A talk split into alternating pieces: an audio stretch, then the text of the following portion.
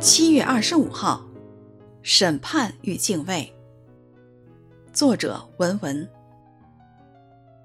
主耶和华呀，你若纠察罪孽，谁能站得住呢？但在你有赦免之恩，要叫人敬畏你。诗篇一百三十篇三到四节。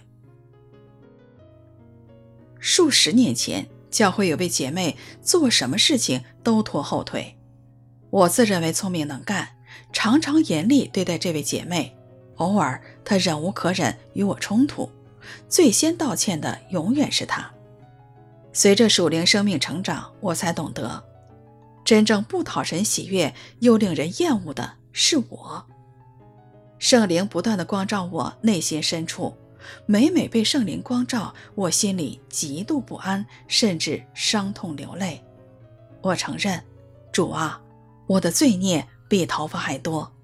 如果你按照我的罪孽审判我，我能承担多少呢？主耶和华呀，你若纠察罪孽，谁能站得住呢？但在你有赦免之恩，要叫人敬畏你。正是在光照和悔改中，我的生命渐渐改变。神丰富的恩慈、宽容、忍耐，是为了领我们悔改。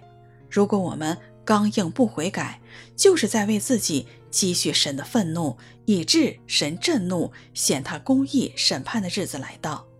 神必定照个人的行为报应个人。只要我们凡事恒心行善，寻求荣耀、尊贵和不能朽坏之福，神就能以永生报应我们。因敬畏神而认罪悔改，实乃基督徒的生命特征。主耶和华呀，你若就查罪孽，谁能站得住呢？但在你有赦免之恩，要叫人敬畏你。诗篇一百三十篇三到四节。